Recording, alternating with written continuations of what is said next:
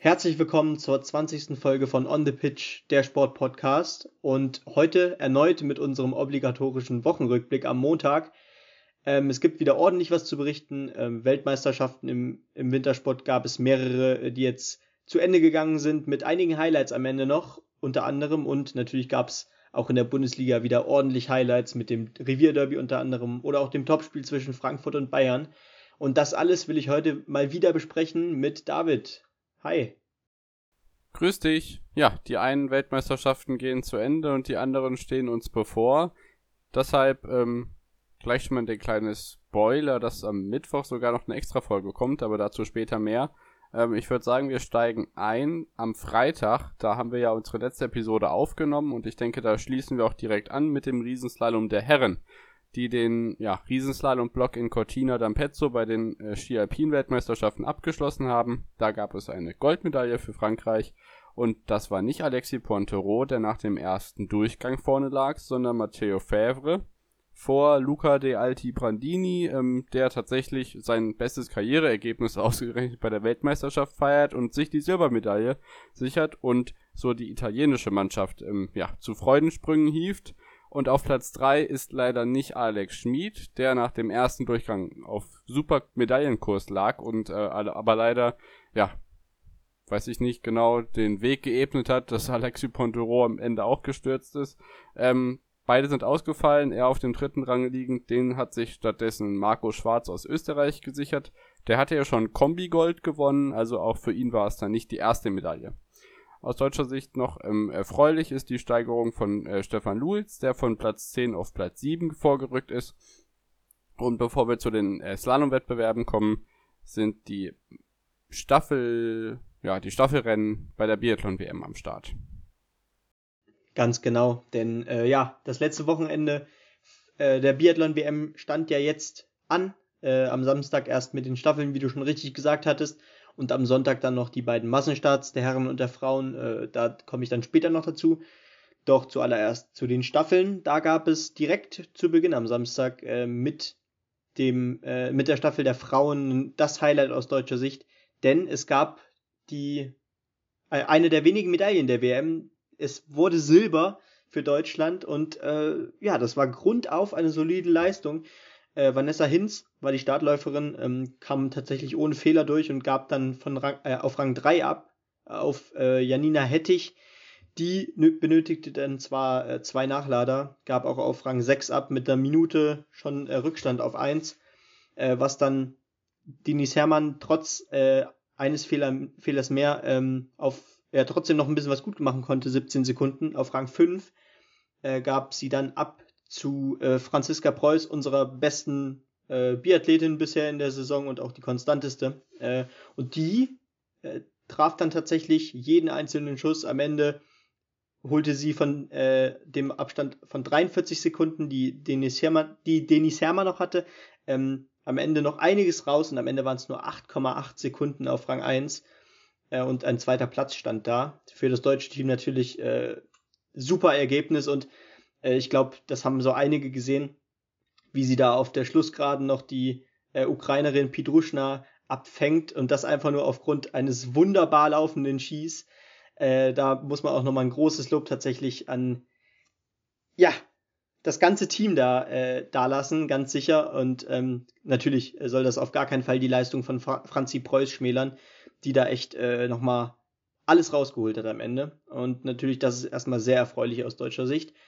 Ähm, erster wurde Norwegen, äh, etwas weniger überraschend und auf drei, äh, wie schon eben gesagt, im Schlusssprint dann die Ukraine, die dann noch überholt werden konnte von Franzi Preuß äh, auf den letzten Zentimetern, kann man ja schon fast sagen. Ähm, die Herren danach, da muss man sagen, ja, der siebte Platz, den hatten wir jetzt die Saison, beziehungsweise in dieser WM schon öfter in der Staffel. Und diesmal war es erneut der siebte Platz, äh, wobei man da tatsächlich sagen muss, da kann man von Glück sprechen, dass es am Ende noch der siebte Platz wurde. Denn, äh, ja, Erik Lesser, ich glaube, David, da kannst du gleich auch noch dein Statement zu abgeben. Äh, der stürzt nach der ersten Runde leistungstechnisch und äh, von der Kondition komplett ein, äh, gibt dann an Rees, an Roman Rees als 20. also als letzter Platz ab mit äh, 1 Minute 23 Rückstand, nur nach, der, nach dem ersten Läufer. Und ja, dadurch war dann die Sache eigentlich auch schon gelaufen. Äh, Rees Pfeiffer und Doll machten dann eigentlich noch ein ganz solides Rennen äh, mit insgesamt nur einem Fehler, der von Doll geschossen wurde. Aber naja, am Ende konnten sie auch nur den Schaden begrenzen, den Erik Lesser da leider hinterlassen hat. Und ähm, der verschwand dann auch direkt nach seinem Rennen äh, ohne Interview komplett niedergeschlagen, ähm, das Gelände und verschwand direkt. Äh, ja, das kann ich noch nicht so ganz einschätzen, was da genau das Problem war. Das konnte der Teamarzt übrigens genauso wenig im Interview. Äh, ich glaube, es. Ja, ich, ich kann es einfach nie einschätzen. David, kannst du da vielleicht genaueres sagen? Ja, also für mich kam das natürlich auch unerwartet, weil man es selten sieht am Beginn eines Biathlon-Rennens, dass jemand sich komplett blau läuft. Ähm, ja. Klar, es ist in der Staffel immer was anderes, aber mich hat das schon in der Art geschockt, weil da im Anstieg ist er ja fast schon stehen geblieben. Da können die Trainer brüllen wie sonst was und wenn dann so ja, Litauen, also Litauen, Weißrussland äh, oder mhm. sonst jemand an einem vorbeizieht, denkt man sich auch so, äh, was Slowakei ist denn da jetzt so, los? Ja. Aber ja, Wahnsinn. genau, Slowakei. Ähm, tatsächlich war es vielleicht aber auch ein Vorbote für den Sonntag, weil da gab es auch betrübte Biathleten, die äh, mhm. äh, ja äh, ganz auf merkwürdige Art und Weise ihr Rennen beendet haben. Äh, so viel kann ja, ich schon genau. mal vorwegnehmen. Ja, ja. Ähm, äh, aber ja. grundsätzlich muss ich ja auch noch äh, natürlich vom großen Sieger berichten. Äh, das darf man auch nicht außer Acht lassen. Norwegen feierte nämlich einen Startzielsieg. Äh, trotz acht Nachladern äh, gewannen die das, das Ding und fuhren das auch echt fuhren, ich sage immer fahren, äh, liefen das Ding dann auch immer äh, relativ gerne nach Hause, äh, relativ solide nach Hause. Und ähm, ja, dahinter übrigens Schweden äh, durch einen grandiosen Sebastian Samuelsson auf äh, den letzten Metern, der ohne Nachlader äh, das schwedische Team noch von Platz 6 auf Platz 2 brachte. Ähm, ähnlich starke Leistung wie Franziska Preuß in der äh, Damenstaffel. Und auf Rang 3 landete dann Russland. Und somit geht's dann wieder zur, zur Ski-WM. Genau, du hast eben schon das, äh, ja, das deutsche Wachsteam angesprochen. Da gibt es eine ganz besondere deutsche Athletin bei den Alpinen, und zwar ist das Andrea Filser. Die äh, wird von den äh, ja, Wachsleuten im deutschen Skiverband schon ja, fast ja. als neue Angestellte beschäftigt, weil die so gut ihre Skier selber wächst, dass äh, ja, die das überhaupt nicht an den Serviceman abgeben muss die hat tatsächlich im Slalom auch einen Erfolg gelandet. Und zwar hat sie mit dem 20. Rang das beste Slalom-Ergebnis überhaupt gelandet. Das bei einer Weltmeisterschaft ist natürlich äh, beachtlich. Auf Platz 14 ist Lena Dürr gelandet, bei den Damen also keine Medaille für den deutschen Skiverband, aber die Bilanz ist ja ohnehin sehr gut. Ähm, es gewannen Katharina Liensberger vor Petra Vlova und Michaela Schiffrin, die sich im zweiten Durchgang noch an Wendy Holdener vorbeischiebt. Aber was halt krass ist, sind die Abstände im Slalom. Also die Piste war natürlich, also teilweise hatten wir in Cortina am Wochenende ja um die 20 Grad, da musste man schon zusehen, dass die Piste da einigermaßen hält. Gut, dass die äh, auf 1700 Meter sind und nicht auf 700 Meter, wo einem das ganze Zeug dann vom Berg runterrutscht. Ähm, ja, also äh, Flover hatte eine Sekunde Rückstand auf Liensberger und Schiffmann dann nochmal eine Sekunde auf die Zweitplatzierte. Das ist schon ordentlich, was da an Abständen äh, zugegen sind. Ähm, ja, Platz 8 hat dann schon drei Sekunden Rückstand, also da waren schon ordentliche Ab Abstände am Start im Slalom. Ähm, ja, das äh, von den Damen und jetzt zu unseren Highlight-Disziplinen im Biathlon, äh, der Massenstart oder die Massenstarts. Ganz genau, wie so oft schon gesagt von uns, äh, die Massenstarts wahrscheinlich auch nicht nur für uns äh, das Highlight und auch nicht nur äh, bei jeder Weltmeisterschaft im Biathlon, sondern generell immer einfach das Spannendste, was der Biathlonsport zu bieten hat. Und auch diesmal gab's äh, wieder ein paar Überraschungen, äh, aber vielleicht auch, vielleicht kann man das teilweise gar nicht mehr als große Überraschung vermelden, denn äh, die Massenstartsweltmeisterin heißt Lisa Theresa Hauser, die Sensation aus Österreich diese Saison. Ähm, Chapeau, so Chapeau, Chapeau. Ja, 20 Treffer aus 20 das kann man jetzt hier schon mal sagen, äh, die kam ja so ein bisschen aus dem Nichts in 2021 auch erst, äh, nachdem der erste Teil der Saison nicht mehr als solide war, startete sie dann richtig durch und lief immer öfter aufs Podium, immer öfter an die Top 5 ran und ja, jetzt ist sie einfach Massenstartweltmeisterin. Das freut mich sehr für sie und ähm, ich glaube, da können wir auch noch einiges erwarten. Auf Rang 2 ähm, war ja, etwas überraschend äh, Ingrid Landmark Tandrevold.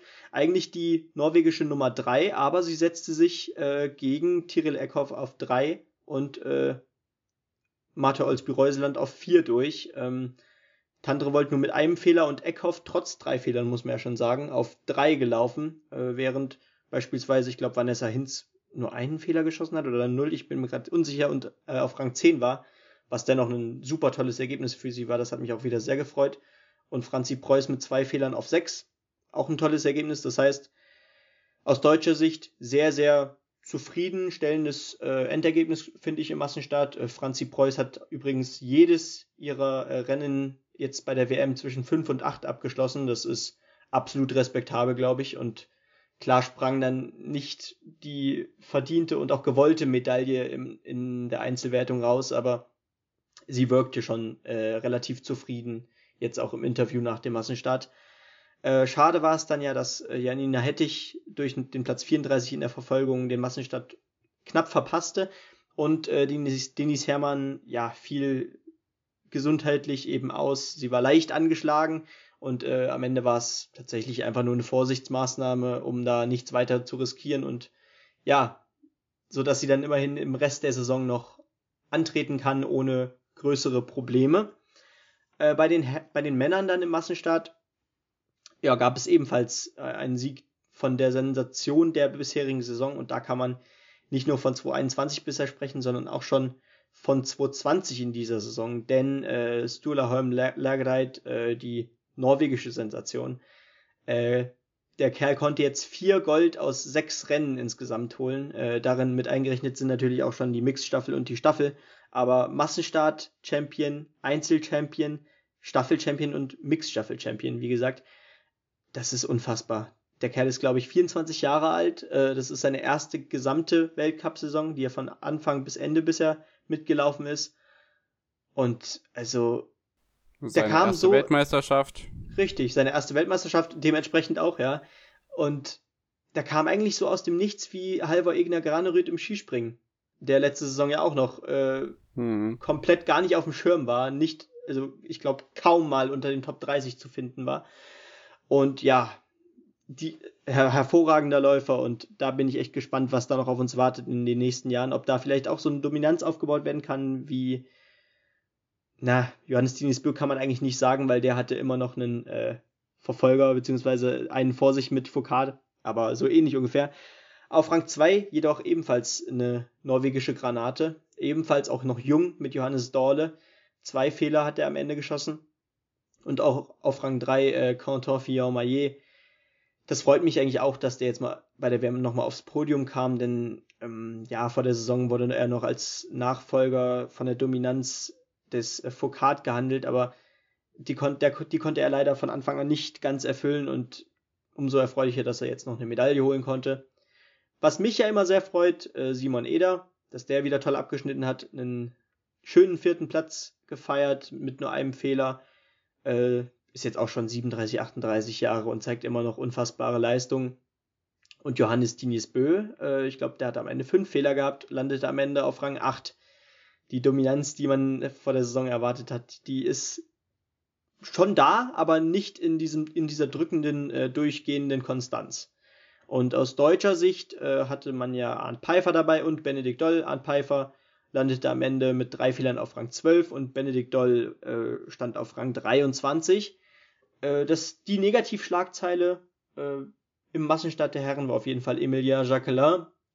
Da kann ich jetzt wieder sagen, dass du den Namen ja sehr toll findest und eigentlich dadurch auch, dadurch auch so ein bisschen so ein bisschen ein Anhänger von ihm warst, aber äh, ich, hab, ich, glaub, ich hab's ja schon so ein bisschen angeteased. Ähm, Erik Lesser ja. ist nicht der am blausten gelaufene. Na gut, der blau gelaufen hat er richtig. sich nicht, aber du wirst berichten, was los war. Genau. Nee, blau gelaufen hat er sich eigentlich gar nicht. Im Gegenteil. Weil, ja, nachdem er im ersten Schießen noch null Fehler hatte, äh, knallte er dann mal saftige fünf Fehler bei Schießen zwei äh, rein und ja, danach war er kurz vorm Aufgeben. Der trudelt dann so langsam in die erste Strafrunde rein und äh, musste dann sogar echt noch von seinen Trainern motiviert werden, dass er das Rennen nicht aufgibt. Und es hat dann am Ende auch nichts mit Sportsmanship zu tun. ist eigentlich echt grob unsportlich. Und das war auch die Kritik dann von Sven Fischer nach dem Rennen. Das geht einfach nicht, vor allem von so einem Top-Athleten wie Emilien Jacquelin, der schon jetzt auch bei der WM schon so viel gewonnen hat äh, und in der Saison auch immer vorne mit dabei gewesen ist, ähm, Weltcups gewonnen hat. Das geht einfach nicht. Das ist ein schwaches Vorbild und ähm, ja, ich glaube, da muss er auch noch an sich selber arbeiten, weil der ist ja auch jetzt schon ein paar Jährchen dabei. Es ist ja nicht so, dass er ein 19-jähriger junger Wilder ist, der noch nie äh, einen Rückschlag bekommen hat.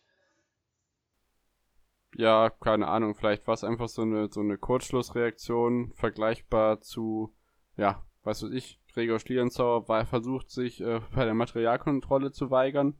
Ähm, es ist, ich denke einfach, ja, Sportsmanship hin und her, da, ähm, da wird, das wird jetzt hoffentlich nur ein Einzelfall bleiben. Solche Sachen gibt's ab und zu und ähm, genau. Und dann geht es auch weiter mit dem letzten Wettbewerb in Cortina d'Ampezzo. Johann Goat Consalves. Benny, sagt dir der was? Wahrscheinlich nicht. Er ist aus Osttimor und hat die wundervolle Ski-WM äh, tatsächlich dann im Frühlingswetter äh, beendet ähm, und ist als letzter den zweiten Slalom-Durchgang runtergerutscht ähm, ich glaube, mehr muss man zu einem äh, Skifahrer aus, Ost aus Osttimor dann auch nicht sagen. Die Medaillen haben andere ja. geholt und zwar gingen davon zwei nach Norwegen. Sebastian Vos Sollevok auf eins. Adrian Pertl, ähm, im Gegensatz zu Biathlon ist Österreich natürlich ganz vorne mit dabei. Im Medaillenspiegel auf zwei und äh, Henrik Christoffersen tatsächlich, der ja, ehemalige Dauerrivale von Marcel Hirscher holt sich hier eine Bronzemedaille ab, obwohl er im ersten Durchgang nur auf Rang 6 war. Und damit äh, ist er fast schon ja, als erster losgefahren. Da gibt es nämlich noch eine kleine Reglementänderung. Äh, von den besagten Frühlingstemperaturen ähm, hat ja die FIS so ein bisschen äh, das Hosenflattern bekommen ähm, normalerweise ist es ja so, dass im zweiten Durchgang die besten 30 in umgekehrter Reihenfolge starten, damit aber die Besten die besten Bedingungen haben oder die Piste noch nicht allzu ausgefahren ist, hat man das eben spontan für den Sonntag auf 15 reduziert. Ähm, deswegen gab es natürlich wieder Zoff, weil die Piste war nicht ganz so schlimm wie beim äh, Teamwettbewerb zum Beispiel und äh, ja, hin und her. Nun ist es so gewesen. Lino Strasser hat das Ganze nicht geholfen. Für ihn wäre die äh, Position im zweiten Durchgang sogar gar nicht so schlecht gewesen, weil er wäre relativ früh dran gewesen. Allerdings hat er den ersten Durchgang schon so ein bisschen versemmelt, dass er am Ende auf Rang 15 landet, sodass dann im Endeffekt wie bei den Damen keine weitere deutsche Medaille bei rumkommt. Er wird 15. Und ähm, ja, denke ich, schließt trotzdem eine sehr erfolgreiche WM für den deutschen Skiverband ab. Und ich würde sagen, dann blicken wir sowohl im Biathlon als auch bei den Alpinen auf den Medaillenspiegel. Und er sieht in Cortina folgendermaßen aus, dass die Österreicher mit fünf Goldmedaillen, einer Silbermedaille und zwei Bronzemedaillen auf Rang 1 landen. Allerdings vor der Nation, die mir am meisten imponiert hat. Und zwar sind das die Schweizer. Die haben eine Medaille mehr gewonnen und äh, vor allem Lara Gut-Perami war natürlich die überragende Athletin. Drei Gold, ein Silber, fünf Bronze, neun Medaillen hinter, äh, vor Frankreich mit zwei Goldmedaillen und Norwegen mit zwei Gold und nur einem Bronze die USA 1-1-2 ähm, und Deutschland am Ende auf Rang 7. Allerdings äh, ist das eigentlich viel höher zu bemessen. Drei Silbermedaillen davon natürlich allein die Speed-Medaillen unerwartet und super erfreulich. Äh, am Ende landet man da vor Slowakei, Kroatien und Schweden. Im Biathlon war das Ganze ander, äh, ja, was heißt besser. Äh, Deutschland liegt zwar auf Rang 6, allerdings haben sie in Anführungszeichen nur zwei Silbermedaillen geholt. Benny, hattest du dir mehr erhofft? Äh, ja, ich hätte mir tatsächlich vielleicht noch, äh, wie gesagt, eine von äh, Franzi erhofft und vielleicht auch mehr gewünscht als erhofft, aber ähm, ja, am Ende war es eine sehr durchwachsene äh, Weltmeisterschaft im Biathlon aus deutscher Sicht, denke ich. Und ansonsten wäre auch mehr drin gewesen, da bin ich mir schon sicher. Eins, zwei Medaillen, vielleicht noch eine Silber. Aber sonst, ja, einfach ärgerlich gelaufen. Ja, aber das ist, ähm, ja, vielleicht auch daran etwas zu bemessen, dass die dominierende Nation, die wir bei der alpinen Ski-WM tatsächlich nicht hatten, bei den Biathleten auf jeden Fall zugegen ist. mit den Norwegern, äh, die sieben Goldmedaillen, drei silberne und vier bronzene holen. Mit meinen mathematischen Wunderkenntnissen sind das also 14 insgesamt, während die Franzosen auf Platz zwei liegend nur sieben holen. Äh, das ist schon eine genau. unheimlich starke Quote. Ähm, ja, man hat hier einen, einen Namen ohne Landesflagge. Das ist der, die russische Biathlon-Föderation oder der Biathlon-Verband äh, auf Rang 7 mit einer Bronzemedaille. Ganz amüsant. Ähm, ob das nun wirklich eine gerechtfertigte Strafe war, sei dahingestellt, aber mir hat die WM auf der Pokljuka gefallen. Schönes, kleines, beschauliches Stadion. Das wäre mit äh, Zuschauern natürlich rappelvoll gewesen. Ähm, man hat so ein bisschen die Atmosphäre ähnlich wie bei der Skiflug-WM in Planitzer versucht mit diesen, ähm, ja, Einschaltungen von Fans da auf die Zielgerade hinzukriegen. Ähm, und Cortina war natürlich ein äh, Feuerwerk. Nach den äh, anfänglichen Schwierigkeiten mit äh, Schneefall und Rennabsagen und Schwierigkeiten bei drei Rennen waren es, glaube ich, verschoben oder was auch immer. Ähm, dann zu einem echt tollen Ende gefunden mit ein paar Skandälchen hier und da. Ähm, das habe ich angesprochen mit den Parallelrennen. Mal gucken, was sich da die FIS einfallen lässt. Wenn nicht, muss Felix Neurotter eben nochmal zum Telefon greifen. Ähm, ja. Damit schließen wir diese Weltmeisterschaften ab und springen zum Skispringen nach Transsilvanien ins rumänische Rasnov. Da waren, ähm, ja, merkwürdige TV-Zeiten, merkwürdige Übertragungsrechte und auch komische Daten. Die Damen sind am Donnerstag und am Freitag gesprungen und davon wird uns nun Benny berichten. Ganz genau. In Rasnov waren ja, waren ja die Damen und die Herren dieses Wochenende tatsächlich.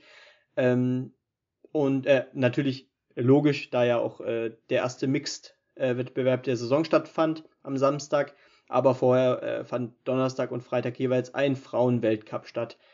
Und das Podium äh, sah an beiden Tagen tatsächlich äh, von der Besetzung her gleich aus, nur ein bisschen durchgemischt. Ähm, da komme ich gleich drauf. Aus deutscher Sicht äh, war es erstmal etwas schade, dass äh, Katharina Althaus nicht da war und auch Karina Vogt nicht teilnehmen konnte. Ähm, ich glaube, bei ihr liegt es noch ein bisschen daran, dass sie angeschlagen ist. Äh, Althaus, da bin ich mir selbst nicht sicher, da konnte ich keine Informationen zu finden. Aus österreichischer Sicht äh, war die beste Starterin aber auch nicht am Start mit Marita Kramer, die ja davor das Wochenende noch ähm, paar Weltcups gewinnen konnte. Aber ähm, naja, letztendlich gewann am Donnerstag dann äh, die Slowenin Nika Krishna den ersten Weltcup uh, äh, direkt vor Sarah Takanashi, äh, die ja ja eigentlich eine der Dominatoren der Saison ist. Äh, diese drei, die da vorne landen, die sind sowieso äh, in ja, auch in, in dem, ähm, im Gesamtweltcup unter den Top 3 und die Zusammensetzung, wie es am Donnerstag war, ist auch tatsächlich äh, Rang 1, 2 und 3 im, im Gesamtranking, nämlich Krishna auf 1, Takanashi auf 2 und Silje Opset aus Norwegen auf drei. Äh, aus deutscher Sicht hatten wir drei von vier im dritten, äh, im dritten Durchgang, genau, im zweiten Durchgang. Auf äh, Rang 35 verpasste leider äh, Reich den zweiten Durchgang, ähm, Agnes Reich, äh, bevor sie dann, äh, bevor dann äh, im äh, in den zweiten Durchgang gelangen äh, Görlich, Selina Freitag und Anna Rupprecht. Anna Rupprecht eigentlich ähm, hinter äh, Katharina Althaus bisher die konstanteste. Jetzt äh, wurde sie 16. Selina Freitag 26. und Görlich 29. Und am äh, Freitag dann, äh, wie gesagt, das Podium mit der gleichen Besetzung, nur ein bisschen gemischt. Sarah Takanashi gewann den Wettbewerb vor Silja Opset und der Gesamtweltcup-führende Nika Krishna. Und äh, Sarah Rupprecht konnte, äh, Anna Rupprecht konnte da nochmal drei, drei Plätze gut machen vom Donnerstag. Nämlich war sie am Ende 13. Äh, was besonders erfreulich war, äh, naja, das ist, dass es wieder drei weitere, äh, zwei weitere Deutsche in den zweiten Durchgang geschafft haben. Zum einen Sedina Freitag war im zweiten Durchgang dabei, äh, mit Rang 24 erneut und ähm, äh, Luisa Görlich, tut mir leid, äh, war dann auf Rang 18. Äh, die kämpft sich auch so langsam nach oben, ist immer öfter im zweiten Durchgang zu finden. Und nach äh, dem knapp erreichten zweiten Durchgang am Donnerstag mit Rang 29, jetzt äh, ja, konnte sie ein bisschen weiter reinspringen in die Punkte mit Rang 18. Ist auf jeden Fall ein tolles Ergebnis und ja, ich denke, da ist zwar noch Luft nach oben. Äh, für die WM jetzt auch in Oberstdorf. Aber man kann hoffen, dass auch Katharina Althaus hoffentlich äh, an ihre Bestleistung kommt, äh, die ja jetzt auch schon öfters in den Top 10 zugange war. Ich glaube, auch in der Gesamtweltcup-Wertung unter den Top 10 zu finden ist. Ähm, äh, um genauer zu sein, auf genau auf Rang 10. Und ähm, ja, hoffentlich kann sie überhaupt teilnehmen. Ich habe da tatsächlich eigentlich noch keine genaueren Infos gehört zum Kader der Frauen bei der Skisprung-WM. Genau, ähm, ich kann mal kurz in die Nominiertenliste reinschauen. Da ist sie auf jeden Fall nominiert bei den Damen. Althaus, Rupprecht, Seifert, Vogt und Görlich. Ähm, natürlich gibt es da einige, die sich mit Verletzungssorgen herumgeplagt haben und die pünktlich zur WM fit werden wollen. Dazu kann ich nur ans Herz legen die Doku über Karina Vogt von Philipp Sommer in der Sportschau. Äh, kann ich nur ans Herz legen. Ähm, ja, auch die äh, Herren waren in Rasnov natürlich zugange auf der HS 97. Das einzige Normalschanzenspringen äh, in diesem Weltcup Winter. Leider Gottes. Also ich würde mir mehr wünschen tatsächlich. Äh, genauso wie ich mir mehr Mixteam-Wettbewerbe wünschen würde. Der einer der ausschlaggebenden ja. Gründe war, dass überhaupt äh, ja, beide Geschlechter an diesem Ort eben am gleichen Wochenende waren. Äh, die Herren nur am Freitag mit einem Einzelwettbewerb und äh, es waren generell, man hat gemerkt, ähm, vor einem Großereignis ist entweder die Bude voll, wie es in Billingen immer war, oder halt, äh, also vom Springerfeld meine ich jetzt, oder es ist nichts los, wie diese Saison schon öfters geschehen. Nur 48 Springer am Start im Prolog. Es gab ja dann keine Qualifikation. Äh, Ryoyo Kobayashi gar nicht am Start gewesen im Prolog, aber ähm, dadurch, dass eh jeder qualifiziert ist, konnte er dann im Wettkampf ähm, auch antreten. Gar nicht so unerfolgreich, wie sich später herausstellen wird. Ähm, es gab auch nur einen einzigen 100-Meter-Sprung am Wochenende. Äh, das ist im Herrenweltcup auf jeden Fall ein ja, Novum seit langem, dass es das mal wieder gab, weil das letzte Mal Rasnov wurden ja Schanzenrekorde am äh, Fließband produziert. Genau heute vor einem Jahr mit 103 Metern Schlierenzauer Kraft und Konsti Schmid tatsächlich damals, der auch am Freitag keine schlechte Figur abgegeben hat. Ähm, den Donnerstagsprolog gewann allerdings Markus Eisenbichler, erstaunlicherweise vor Halvor Eckner Granerüth und Camille Stoch, der in der zweiten Saisonhälfte seit dem Vierschanzentournee auch ein ganz schönes Auf und Ab durchmacht. Ähm, Karl Geiger auf Platz 6, äh, Konsti Schmid auf Rang 7 und Pius Paschke auf Rang 11. Ich guck grad mal, Hamann auf 20 und Severin Freund, wo haben wir den? Auf Rang 43, aber ähm, das hat sich im Wettkampf noch verbessert tatsächlich. Ähm, da schauen wir jetzt mal drauf. Und da hat tatsächlich Ryoyo Kobayashi seinen zweiten Weltcupsieg äh, gefeiert. Wer sich jetzt äh, die Skisprungübertragung angeschaut hat und ausgestellt hat, ähm, warum ist jetzt Kobayashi vorn? Ähm, Kranerüth hat doch geführt. Ja, äh, es gab eine, ja, besser gesagt mehrere Disqualifikationen. Einmal unter anderem Markus Eisenbichler und Halbo Öknen Granerüth, die beide mehr, ja, Podiumsambitionen hatten, beziehungsweise den äh, Siegplatz inne hatten. Ähm, das österreichische B-Team übrigens nur am Start, die haben sich alle hervor, äh, ähm, ja, hervorragend geschlagen. Besonders bemerkenswert dabei Manuel Fettner, der ja äh, vor allem durch seine Alpin-Ski-Einlage bei der WM 2013 immer noch in unser aller Gedächtnis ist, als er da ja, mit einem Ski praktisch den Sprung über die Sturzlinie hieft. Er führte nach dem ersten Durchgang mit 96 Metern. Äh, ja, konnte das in dem zweiten Durchgang dann allerdings leider nicht bestätigen. Es geht ja immer sehr eng zu auf der Normalschanze, da kommt es auch auf die Haltung an. Am Ende wird er trotzdem starker Achter. Äh, vor Czofenik, generell die Österreicher auch nun äh, David Hagen auf Rang 18, äh, Ulrich Wohlgenannt, der im Conti Cup in der Gesamtwertung auf Rang 2 liegt, wird 22.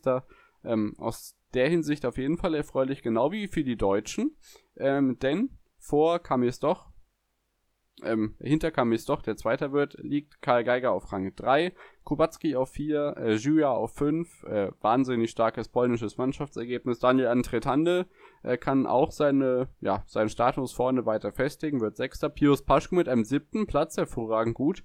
Gregor Deschwand mit Platz 10, da ist Benny natürlich ganz aus dem Häuschen gewesen und dann wird das deutsche Mannschaftsergebnis tatsächlich nicht schlechter. Äh, es geht weiter mit Johansson, Norwegen, Schmid, auf Rang 12, dann Lindwig, dann Freund auf Rang 14. Ähm, also was das angeht, super erfreulich. Äh, einziger Wermutstropfen ist dann Martin Hamann auf Rang 34. Aber ich denke, bei dem restlich starken Mannschaftsergebnis können wir da hoffen auf eine echt schöne Oberstdorf-WM. Ähm, Simon Ammann, der Vollständigkeit halber, wird 39. Auch da ähm, hoffen wir einfach, dass es besser wird. Und dann gab es eben am Samstag den schon angesprochenen Mixteam-Wettbewerb. Da ist natürlich die überragende Nation, ähnlich wie im Biathlon, wenn es da in die Mixstaffel geht, äh, Norwegen. Äh, die gewinnen das tatsächlich vor Slowenien mit gut ja, 23 Punkten Vorsprung. Ähm, alle gut mit dabei. Äh, einzig äh, Opset und Tande sind im ersten Durchgang nicht ganz so gut in ihrer Gruppe zugange gewesen. Bei den Slowenen ähm, bis auf Shigajela ähm, alle top mit vorne dabei. Ähm, aber auch da ist er in der slowenischen Mannschaft, denke ich, im Mixteam WM-Spring nicht Shigajela vertreten, nehme ich einfach mal stark an. Dritter wurden die Österreicherinnen und ähm, auch da Manuel Fettner am Start, Daniela Eraschko-Stolz. Ähm, sehr erfreulich, solche Namen mal wieder in den, in den Mannschaftswettbewerben zu lesen. Auch hier gilt gerne mehr Mixteam-Wettbewerbe, liebe Fisch. Also warum nicht? Es ist doch sehr erfreulich, auch gerade mal die Damen an mehr ja, Weltcup Herrenorte zu lassen und das gerne auch gleichzeitig und auch auf Großschanzen. Ähm, da werden wir einige Premieren erleben bei der WM, aber dazu am Mittwoch mehr. Äh, Vierter wird Japan und auf dem fünften Rang findet sich die deutsche Mannschaft wieder. Da können jetzt äh, ja, Pius Paschke und Karl Geiger relativ gut überzeugen. Bei Luisa Görlich und Anne Rupprecht ist es noch nicht so ganz rund gelaufen. Die pendeln sich so pl zwischen Platz 6 und Rang 8 in ihrer Gruppe ein jeweils. Ähm, da ist auf jeden Fall noch Luft nach oben, je nachdem, wer eben in Oberstdorf springt äh, ist dann eine Medaillenambition auf der Heimschanze, die es ja logischerweise auch ist, in Oberstdorf ähm, drin. Ich persönlich freue mich ja auf die Normalschanzenwettbewerbe bei der WM. Die weiteren Platzierungen sind dann dahinter Russland, Polen, Frankreich und die Rumäninnen, die ja im ersten Durchgang schon ausgeschieden sind, weil neun Teams am Start waren und auch das ist ein großer Vorteil von Mixteam-Wettbewerben dass auch kleine Nationen wie zum Beispiel Frankreich äh, sich da Punkte sichern kann. Frankreich zum Beispiel, habe ich gelesen, sichert sich damit die ersten Weltcup-Punkte seit über drei Jahren bei den, äh, bei den Herren. Auch das ist eine Seltenheit geworden. Man denke nur an Namen wie Mosson de Comservoir ja. oder Emmanuel Chedal. Äh, Schnee von gestern. Hoffen wir auf, der, auf ein Comeback bei der WM. ja, soweit vom Wintersport. Ja. Ähm, wir freuen uns auf eine WM in Oberstdorf, die bald losgeht. Und äh, jetzt schiebe ich kurz einfach vor, dass wir am Mittwoch unser WM-Special haben mit dem großen, mit der großen Vorschau auf den deutschen WM-Kader, auf die Wettbewerbe, auf die Premieren, die wir tatsächlich in Oberstdorf haben, auf ähm, ja alles, was rund um die WM in Oberstdorf es zu berichten gibt. Äh, die ersten sind schon da und trainieren fleißig, die Volunteers sind fleißig am Aufbau und die Social Media Trommel ist am Laufen und wir freuen uns alle. Aber auch im, ja, am anderen Ende der Welt ging es zugange, haben wir auch schon die letzten Wochen angesprochen. Die Australian Open sind zu Ende gegangen. Benny, davon kannst du uns berichten. Yep, genau. Äh, das Finale fand nämlich am Sonntag statt, am Sonntagmorgen von uns aus gesehen, nämlich 9.15 Uhr, glaube ich, hat das Finale circa begonnen zwischen Novak Djokovic und Medvedev, ähm, dem Russen. Äh, und am Ende war es ein sehr deutlicher Erfolg für den Joker, der ja seinen neunten Titel beim äh, bei diesem Grand Slam beim äh, Australian bei den Australian Open einheimsen konnte und das durch einen Sieg 7 zu 5, 6 zu 2 und 6 zu 2. Ähm, ja, es war nicht das erhofft spannende Finale, aber äh, davon konnte man irgendwie auch nicht ausgehen, aber trotzdem ein tolles, äh, tolles Turnier von Medvedev. Ähm, der Russe hat echt ordentlich äh, was ja leisten können hier und auch einige Top-Namen ra äh, rausschmeißen können, ist tut mir leid.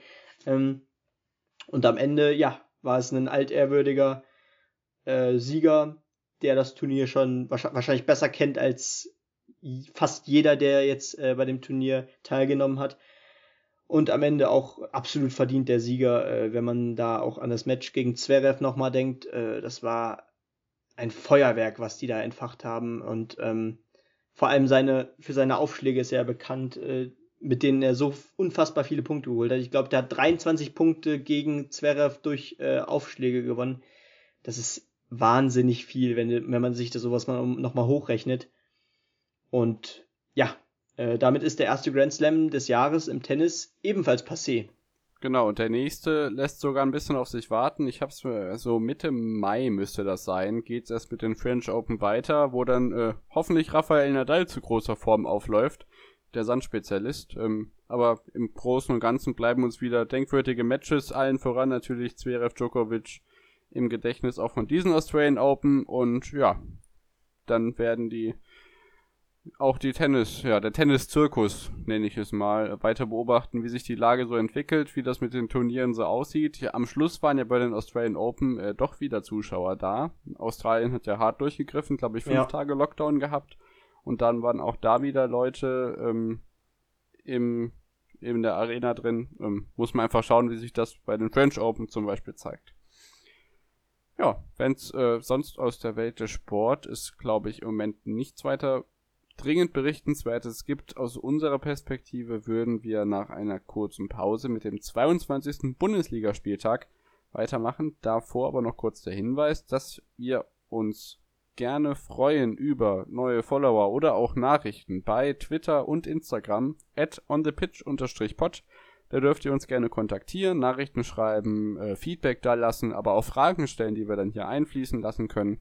Alles ist möglich. Bleibt einfach auf dem Laufenden, auch was unsere Sonderfolgen angeht. Sowohl die, die auch noch kommen, als auch die, die wir produziert haben letzte Woche, vor allem mit den beiden WMs im Wintersport, die uns bevorstanden. Wir hören uns gleich wieder. Bis gleich.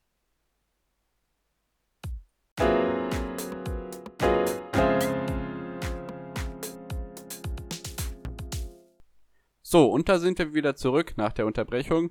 Und es geht um Bundesligaspieltag Nummer 22. Nachdem wir uns unter der Woche ja auch schon mit den Europapa Europapokalpartien, so heißt es, auseinandergesetzt haben, von denen übrigens auch diese Woche wieder welche anstehen. Das hört ihr dann am Freitag oder dann dementsprechend am Montag, je nachdem, wie wir es machen werden, aber das kommunizieren wir nochmal kurzfristig. Ähm, blicken wir, wie gesagt, auf den Bundesligaspieltag am Freitag ging es äh, für meine Arminia aus Bielefeld zu Hause, ähm, ja, nachdem zwei Wochen vorher schon das Heimspiel abgesagt werden musste, wegen, ja, zu dicker Schneedecke in der Schüko Arena, ähm, gegen den VfL Wolfsburg. Es war tatsächlich das erste Mal, wenn ich mich richtig erinnere, seit 2015 oder 2016, als wir im DFB-Pokal-Halbfinale ähm, Wolfsburg empfangen haben. Damals ging das Spiel 0 zu 4 aus ähm, in dieser sehr denkwürdigen DFB-Pokalsaison mit Alexander Schwolo, dem Elfmeterkiller. Ähm, ja, waren die Wolfsburger wieder am, zu Gast äh, nach dem 3 zu 3 gegen die Münchner. Ähm, bahnte sich eigentlich schon an, dass das Spiel fast schwerer wird, als es während äh, dem, ja, während dem Sch Schlachtfeld von äh, Montagabend, anders kann man es ja gar nicht nennen, äh, wird. Ähm, Wolfsburg auf jeden Fall eine Mannschaft, die mit einer Bombenserie im Moment unterwegs ist und auch gegen uns eben äh, 0 zu 3 am Ende gewinnt. Äh, ähm, Renato Steffen mit zwei Toren und ähm, ja, Castells mit einer sehr guten Leistung verhindern, dass wir überhaupt Tore schießen und ähm, ja, ebnen in Wolfsburg den Weg, um die Serie weiter auszubauen. Ähm, war jetzt keine groß spannende Partie. Hinten standen wir relativ gut zu Beginn, allerdings ja. Je weiter das Spiel seinen Lauf nahm, dann auch nach der Halbzeit kamen gleich noch zwei weitere Treffer rein und ähm, ja, das ist zumindest ein Spiel gegen eine Mannschaft von oben, gegen die wir nicht gepunktet haben. Und Renato Steffen ist wieder da. Zwei Tore. ja, am Ende muss man sagen, die Konstanz von Wolfsburg hat mal wieder gesiegt. Äh, wer hätte das wohl gedacht, dass man von der Konstanz von Wolfsburg reden kann in dieser Saison? Und das ist echt äh, auf hohem Niveau, diese Konstanz. Man ist jetzt mit 42 Punkten auf Rang 3, punktgleich mit Frankfurt auf 4 und immer noch nur äh, nach 22 Spieltagen sieben Punkte entfernt von Bayern auf, auf Rang 1. Allein das sagt eigentlich schon ziemlich viel aus, weil sieben Punkte auf Bayern ist für Wolfsburg echt sehr, sehr wenig. Äh, und man steht vor Vereinen wie Dortmund und Leverkusen, Gladbach. Ähm, das ist Wahnsinn. Das hätte wohl keiner gedacht. ich dachte schon, du sagst jetzt Union. ich habe Union extra ausgenommen, weil das hätte man vielleicht noch sich denken können vor der Saison, aber äh, da kommen wir gleich bestimmt nochmal drauf auf Union. Ja, am Ende äh, Bielefeld war sicherlich noch ziemlich platt vom Spiel gegen Bayern, was ja echt eine, eine ordentliche Kraftanstrengung war. Dieser Punkt. Ähm, Äh, Dennoch, Uwe äh, Neuhaus hat die gleiche Elf aufgestellt wie am Montag zuvor. Ja, das ist wiederum gewagt. Ne? Ähm, ja, am Ende konnte man eben tatsächlich, kann man damit nicht klar, dass man gegen zwei Top-Teams äh, in einer Woche oder in fünf Tagen spielen musste. Und das ist halt, ja, absolut verständlich. Damit haben wir auch schon am Freitag gerechnet, als wir äh, die Vorschau äh, gedreht haben äh, oder aufgenommen haben. Und am Ende, ja, Arminia. Da haben wir noch geführt. Nein, Sieg wäre drin gewesen in München. Aber ähm, ja, es war zum Beispiel auch ein Torwartfehler von Ortega, der sonst so unglaublich stark agiert und äh, auch im äh, weißen West, weiße Weste Ranking, das ist auch ein Scheißwort, äh, auf Rang 5 äh, rangiert mit Schwolo und Radetzky. Weiße Weste Ranking. Ähm, ja, eben unglücklich, müssen wir hoffen, dass es jetzt äh, gegen die ähm, Top-Mannschaften. Da müssen wir aber ein paar Punkte holen, weil man kann halt nicht davon ausgehen, dass wir wirklich gegen alle unten drin am Ende nochmal nee. äh, ordentlich Punkte abkassieren. Also irgendwas muss dann noch kommen. Äh, was am nächsten Spieltag auf uns wartet, da werfen wir dann gleich noch einen Blick drauf. Ja, folgt die äh, Samstagskonferenz. Da gab es das Kuriosum, dass das Topspiel nicht am Abend stattfand, sondern in der Konferenz, weil wenn Revierderby ist, und äh, das ist diese Saison, Klammer auf, noch, Klammer zu, so, ähm, kann das Topspiel eben auch mal in der Konferenz stattfinden. Aber wir beginnen mit einer anderen Überraschung, und zwar war das Borussia Mönchengladbach gegen den FSV Mainz 05, äh, rein tabellarisch natürlich ein Spiel, was Gladbach sich sichern muss, um oben dran zu bleiben. Ja, äh, denkste, äh, Peter, ja, Peter Stöger sage ich schon, ja, ja Mainz. ja, willkommen, ja, willkommen in Mainz. Äh, ja, ja, was soll man sagen? Es war unfassbar. Mainz gewinnt tatsächlich auswärts in Gladbach mit 1 zu 2. Ja, das, die bauen sich jetzt echt so einen Lauf auf und sind jetzt auch wieder am 16. Rang dran. dran. Äh, klar, Arminia ist, äh, hat noch ein Spiel weniger, aber äh, Mainz ist nur ein Punkt entfernt von Arminia und von Hertha auf 15. Das heißt, da ist wieder alles drin und die rücken immer weiter von Schalke weg vom 18. Platz und äh, Mainz überzeugt. Also Mainz ist einfach ja effektiv. Äh, man war wieder nicht die bessere Mannschaft. Gladbach hatte wieder unfassbar viel Ballbesitz, konnte einfach nichts mit dem Ball anfangen, hatte am Ende auch nur vier Schüsse aufs Tor und Mainz äh, hat insgesamt insgesamt also acht Schüsse und äh, nur 31% Ballbesitz, aber war einfach hatte einfach wieder diese Effizienz, die man auch braucht, äh, um den Abstiegskampf zu meistern und am Ende waren es Treffer von Unisivo und von, wer war der andere? Ich glaube, Kevin Stöger. Kevin ne? Stöger, Kevin nicht Peter Stöger. Stöger. Genau. Ja. Ich wollte gerade sagen, Stöger hast du ja eben schon gesagt, der Nachname war richtig. ähm, und Mainz baut sich jetzt, wie, wie gesagt, so eine kleine Serie auf. Hat ja schon im, am letzten Spieltag gepunktet gegen Leverkusen und es ist, das ist unfassbar. Gegen, gegen Gladbach gewonnen, gegen Leverkusen unentschieden gespielt und die sind Vorletzter immer noch. Und davor haben sie gegen Union gewonnen, gegen eines der Teams der Saison. Also. Ja, es ist schon irgendwie beängstigend. Also plötzlich. auch hier wieder unveränderte Elf, wie beim letzten Spieltag beim Remis. Bei Bielefeld hat es funktioniert, beim Tabellennachbarn. Ja. Und das ist jetzt wirklich ein Tabellennachbar. Und das ist, äh, ja, beängstigend. Jo. Weil, das ah, ich. Ich, ich will nicht auf 17 stehen. Ähm, da hat die unveränderte Elf auf jeden Fall geholfen. Vielleicht bei Rose schon der Geist, äh, bei, bei Rose sag ich schon, bei Gladbach, äh, der davonschwebende Geist Roses. Ja. Wer weiß, ob er bis zum Saisonende bleibt. Bei einer anderen Mannschaft ist er gelandet. Darauf kommen wir dann aber später noch zu sprechen. Vorher Freiburg gegen Union. Ein, ja, relatives Nachbarschaftsduell in der Tabelle. Ich denke, das kann man schnell abhaken. 0 zu 1 entscheidet da Union für sich in einem, ja, nicht sehr spannenden Spiel. Ähm, jetzt auch nur noch drei Punkte hinter Dortmund. Ähm, möchtest du dazu etwas sagen? Ja, äh, Union hat ja in den letzten Spielen eigentlich eher so ein bisschen federn lassen, wenn man das so sagen kann. Klar, man hat, äh, man hat, hat, hat zwar einen Punkt geholt gegen Schalke, ob das jetzt das Wahre ist, momentan, da muss ich selber selbstkritisch sein. ähm, aber man hat gegen Mainz genauso verloren äh, vor zwei Spieltagen. Äh, das sind Spiele, die du, wo du dann eigentlich gewinnen solltest. Ähm, auch, auch als Union oder gerade als Union, wenn man so eine Saison spielt. Ähm, aber ja, jetzt, die drei Punkte waren extrem wichtig gegen den direkten Tabellennachbarn, wie du schon richtig sagtest. Und damit sichert man sich den siebten Platz, äh, ist weiterhin nur drei Punkte entfernt von Dortmund auf sechs. Das ist einfach wahnsinnig. Also, das die, diese Tabelle verwirrt mich, wenn ich sie vor mir liegen habe, wirklich. Ja, ähm, absolut.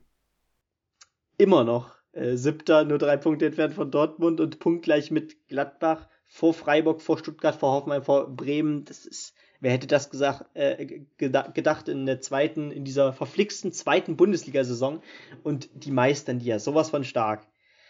Und dann auch noch gegen ein Team wie äh, Freiburg, die man ja eh niemals unterschätzen sollte. Ähm, das waren auch trotzdem äh, weiter drei, weitere drei Punkte gegen den Abstieg, weil ich glaube, viel mehr haben sie weiterhin nicht als Ziel.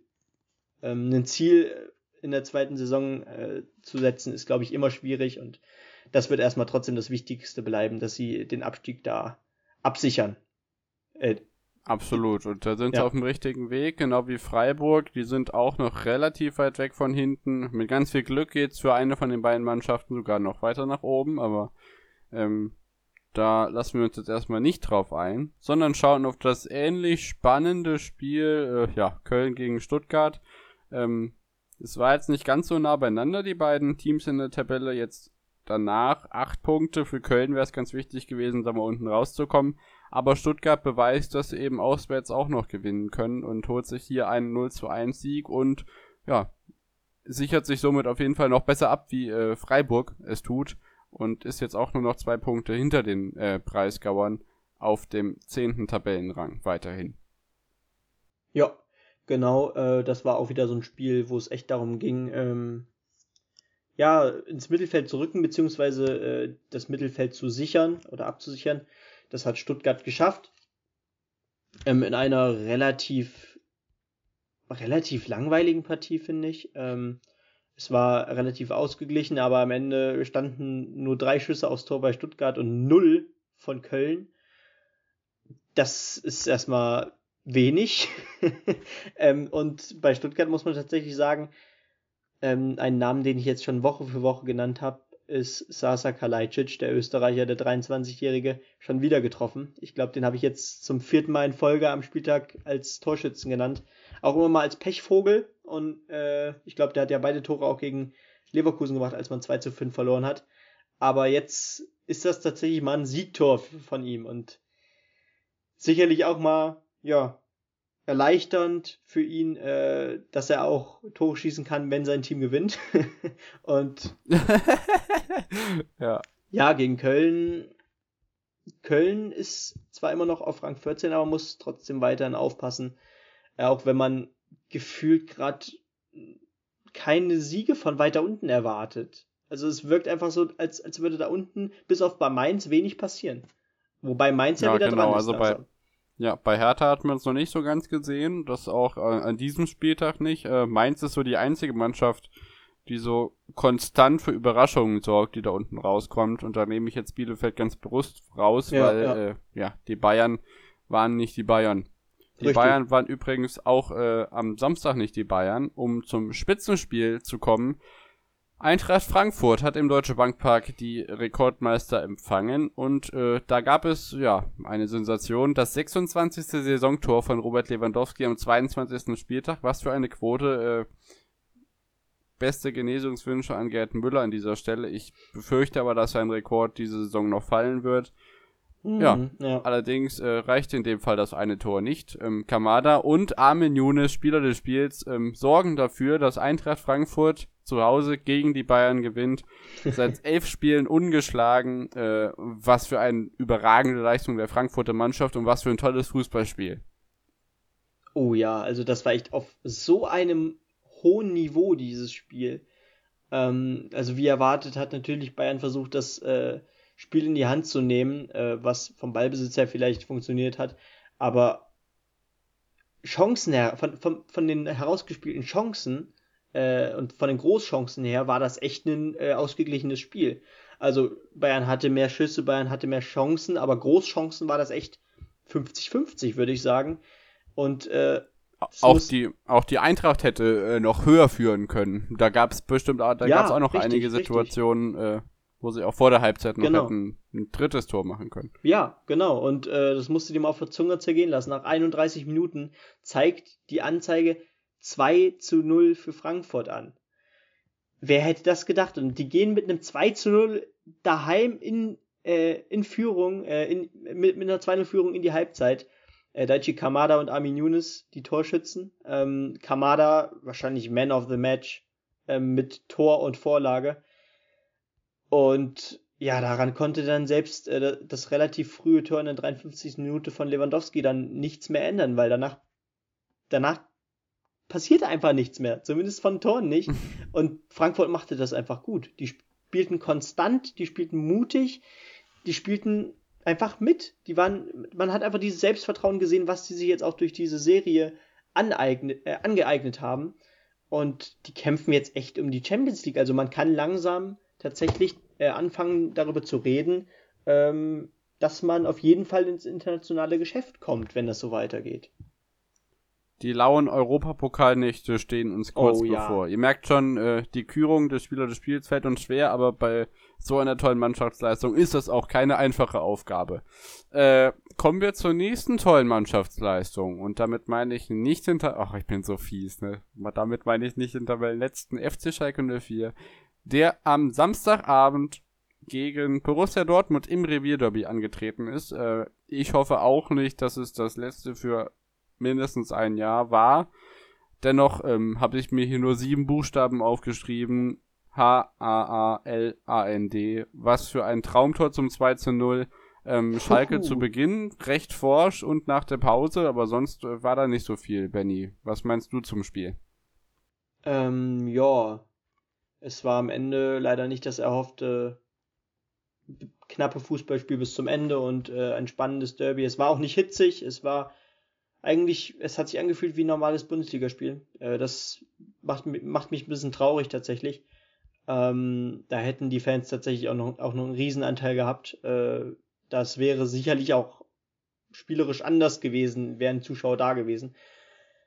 Ähm, letzten Endes muss man aber sagen, äh, unglücklicher kann man natürlich auch nicht in ein Spiel gehen. Zuallererst die Neuzugänge alle verletzt, Huntela, Mustafi verletzt.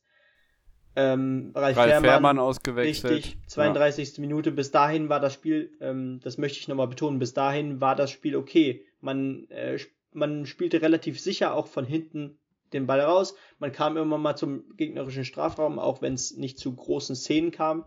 Wobei man sich auch so langsam reingroovte zu dem Zeitpunkt und dann gab es eben die Verletzung von Ralf Fährmann, vom dem wichtigsten Mann und der einzel einzigen Stütze, wenn man so will, in dieser Saison. Äh, der Leuchtturm sozusagen. Ja, stimmt, ja, stimmt, du hast gesagt, ja, richtig. Äh, kurz vor, kurz vor, ja, kurz vor, jetzt sage ich fünfmal kurz vor, äh, dem Anstoß, ähm, ja, auch für manche TV-Reporter überraschend, ähm, sehr, sehr kurzfristig. Äh, erinnert mich so ein bisschen an, wer war es? Sammy Kedira im WM-Finale 2014. Äh, äh, Mustafi auch nicht dabei. Mhm. Also muskuläre Probleme beim Aufwärmen.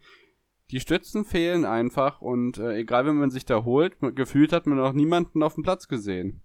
Ähm, schade auf jeden Fall, ja. weil das ist ein äh, Spiel, mit dem man auch ähm, emotional das Ruder hätte rumreißen können und ähm, ja, man muss weiter hoffen. Ja, definitiv. Und äh, das ist auch einfach, wenn man ein Mustafi ist verletzt, ähm, beziehungsweise konnte zumindest nicht von Anfang an spielen und dann spielt eben ein Ochipka Innenverteidigung. Musst immer auf der Zunge zergehen lassen. Das kannst du nicht machen in der Bundesliga. Das geht einfach nicht. Aber man hatte einfach keine Alternativen. Äh, und das ist gerade das große Problem. Wir haben nicht nur spielerisches Pech, wir spielen äh, natürlich auch nicht gut, aber dazu kommen Verletzungssorgen, dazu kommen allerlei Probleme im Umfeld ähm, und äh, immer im Hinterkopf, äh, dass man kurz vor einem Abstieg steht und was muss passieren, bis, äh, bis man die Lizenz äh, in, in, der zweiten Liga hat, was muss passieren, um die Organisation für die zweite Liga schon äh, vorzubereiten. Äh, das macht die Situation nicht leichter. Es wird immer schwerer. Je mehr, je näher man äh, diesem 34. Spieltag kommt, desto schwerer wird es ähm, damit, ja, dass hier überhaupt noch ein paar Punkte geholt werden können. Und ähm, dieses Gleichgewicht zu halten zwischen äh, Organisation und Vorbereitung der neuen Saison, aber äh, Leistung und Konzentration auf die Spiele jetzt, das schafft man einfach nicht und die Situation macht es dadurch auch nicht unbedingt leichter. Und man. Ein Spagat, den man bei dieser Mannschaft ja auch lange nicht mehr gesehen hat. Richtig, genau. Ähm, ähm, ja. Man muss das auch einfach. Weiter dramatisch in Gelsenkirchen. Ja, definitiv. Und ähm, äh, nach dem Spiel. Die Sonntagsspiele. Ja, sorry, ich habe dich unterbrochen.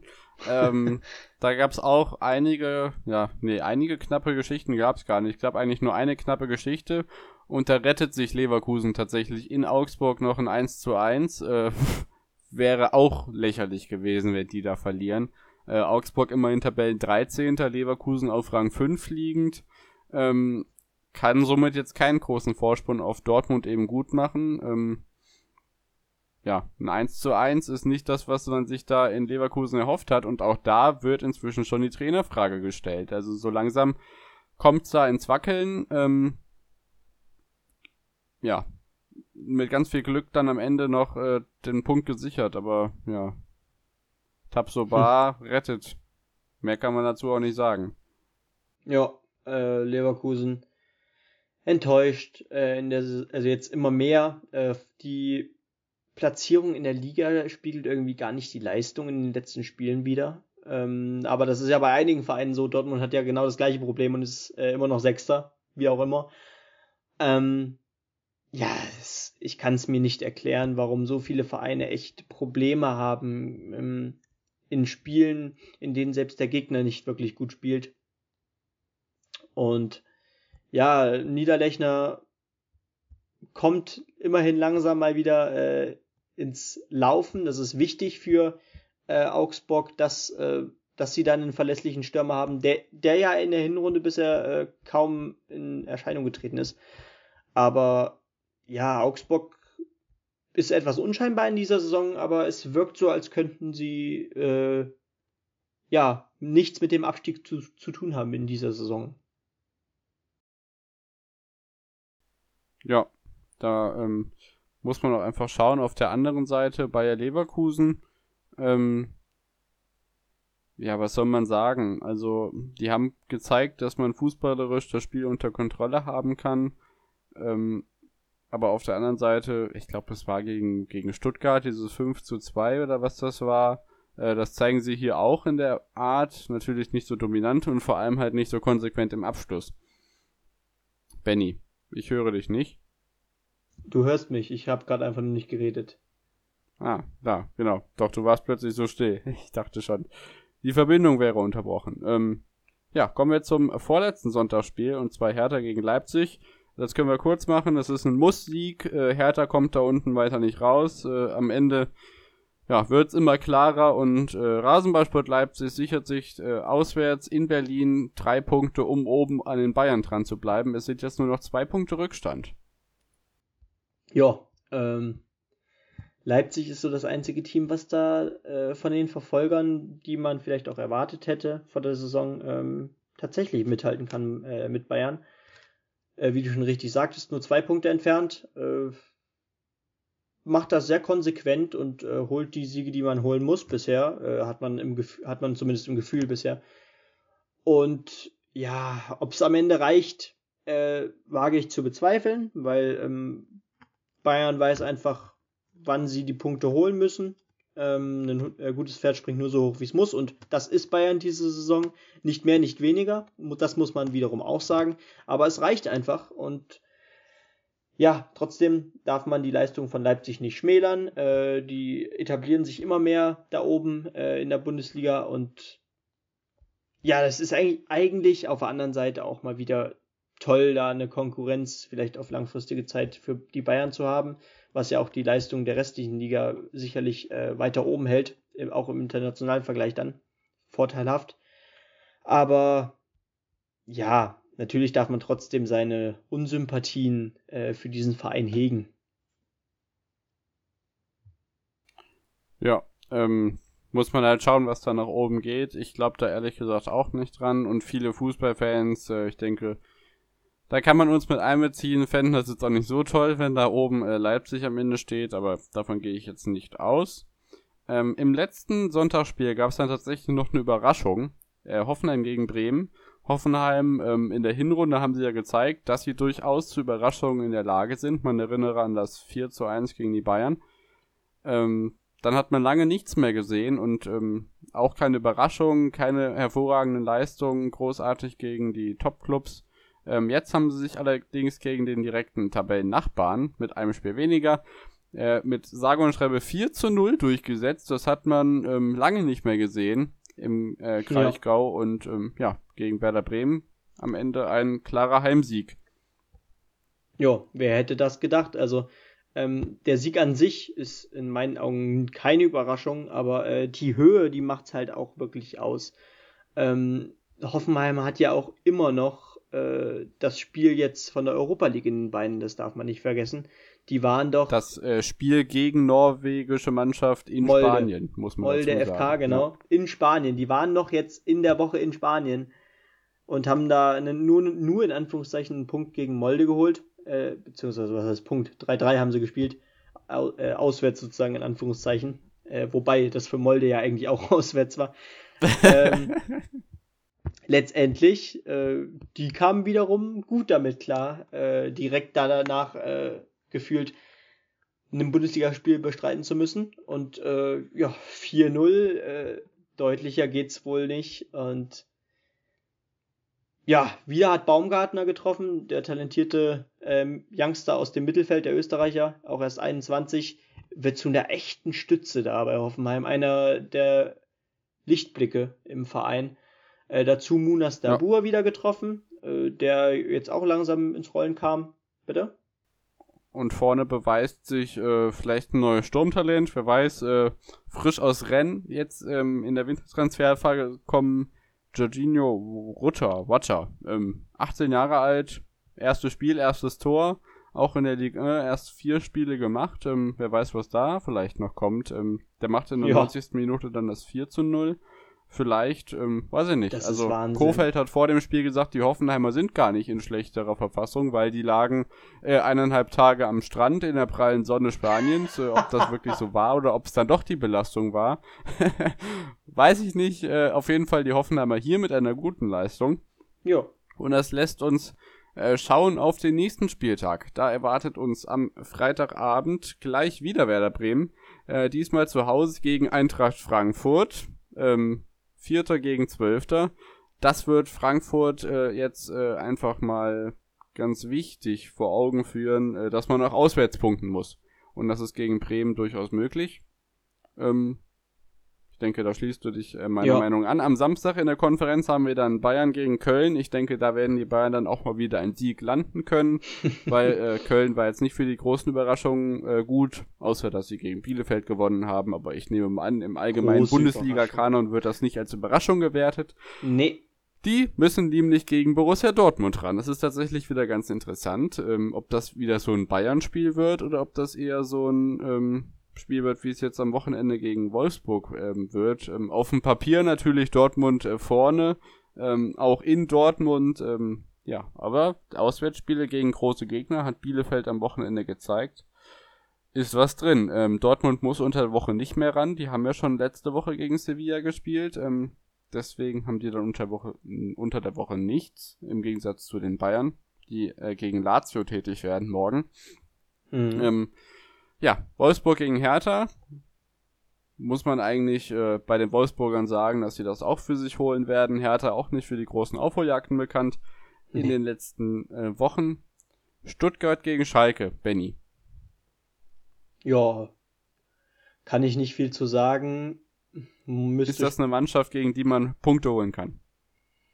Ist, Stuttgart ist schwer einzuschätzen, die Saison, finde ich. Ähm, also vom, von der Platzierung relativ konstant auf 10, aber hat er jetzt auch in, in den letzten Spielen, beziehungsweise im äh, dem Teil äh, nach der, in Anführungszeichen, Winterpause etwas federn lassen. Äh, war ja auch ein Stückchen weiter oben zu finden, noch in der Hinrunde. Deswegen, ja, äh, Punkten möglich, aber ich traue einfach Schalke gerade keinen Sieg zu. Es tut mir leid. Äh, weiß nicht warum, aber ich kann es mir ehrlich gesagt nicht vorstellen. Dann haben wir das äh, Topspiel. Äh, ja, jetzt sind jetzt nicht Spitzenreiter in der Tabelle, aber Zweiter gegen Achter. RB Leipzig trifft zu Hause auf Borussia Mönchengladbach. Auch hier gilt wieder, Leipzig muss die Punkte sichern, um vorne dran zu bleiben, egal was die Bayern machen. Und für Gladbach zählt es eigentlich, Anschluss nach oben zu finden ja. und die letzten Spiele mit dem aktuellen Trainer noch schön zu gestalten, um eben nicht an Europa vorbeizufahren. Weil das gefällt Max Eber bestimmt nicht.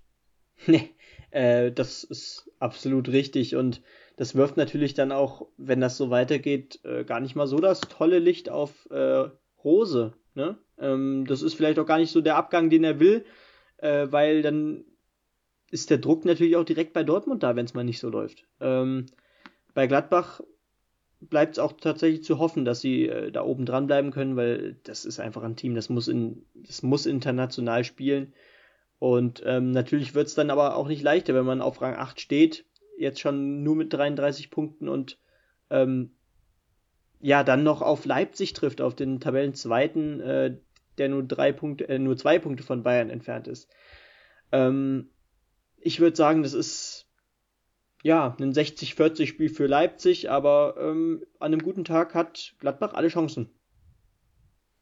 Genau so ist es. Am Sonntag haben wir dann Union Berlin gegen Hoffenheim. Ähm, vielleicht kann man es jetzt doch sagen, die beiden Überraschungsmannschaften äh, gegeneinander. Ähm, wer weiß, vielleicht ist Hoffenheim jetzt wieder auf Überraschungslaune unterwegs.